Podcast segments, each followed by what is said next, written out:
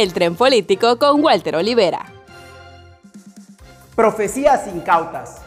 Y ahora, como un firme profeta, finalmente habló Marco Cortés. Bueno, más bien gracias al audio filtrado en el que vaticina la derrota de su partido, el PAN, en cinco de las seis gobernaturas que estarían en juego en las próximas elecciones intermedias, todo esto para el próximo año. Es decir, el PAN mantiene las alianzas tanto con el PRI como en el caso del PRD, por lo que es evidente que Marco desecha la eficacia y también los resultados, pero mantiene por el momento la coalición.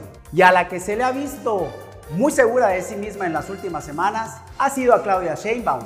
Y no es para menos, ya se apuntó para ser ocupante de la silla presidencial, al ser considerada la favorita de la actual. Y es que según ella, pues presiente y considera y hasta asegura que México está por fin preparado, no de ahorita, desde hace mucho, para tener una mujer presidenta. Es la segunda en levantar la mano. Aquí llevamos el conteo. Recuerden, y ya que estamos adentrados en el tema de los presidenciables, quien decidió intervenir por el mundo, pero en esta ocasión como si fuera el mismo Mesías, fue Marcelo Ebrard.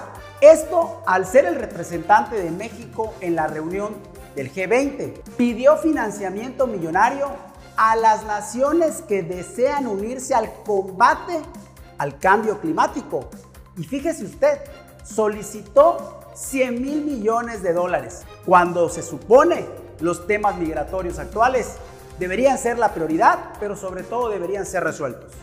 Y los primeros en demostrar su fe y confiar ciegamente fue la aerolínea Volaris, quien estaría iniciando operaciones en vuelos comerciales desde el aeropuerto Felipe Ángeles a partir del próximo 21 de marzo, sí, en el año 2022. Aunque este mismo aún no cuenta y tal vez para entonces tampoco cuente con la infraestructura necesaria. Volaris por esto estaría dividiendo sus rutas para ambos aeropuertos. Y adivina, adivinador, no hay que ser un gran maestro en el ocultismo para revelar el triste destino que muchas figuras políticas tendrían el próximo año.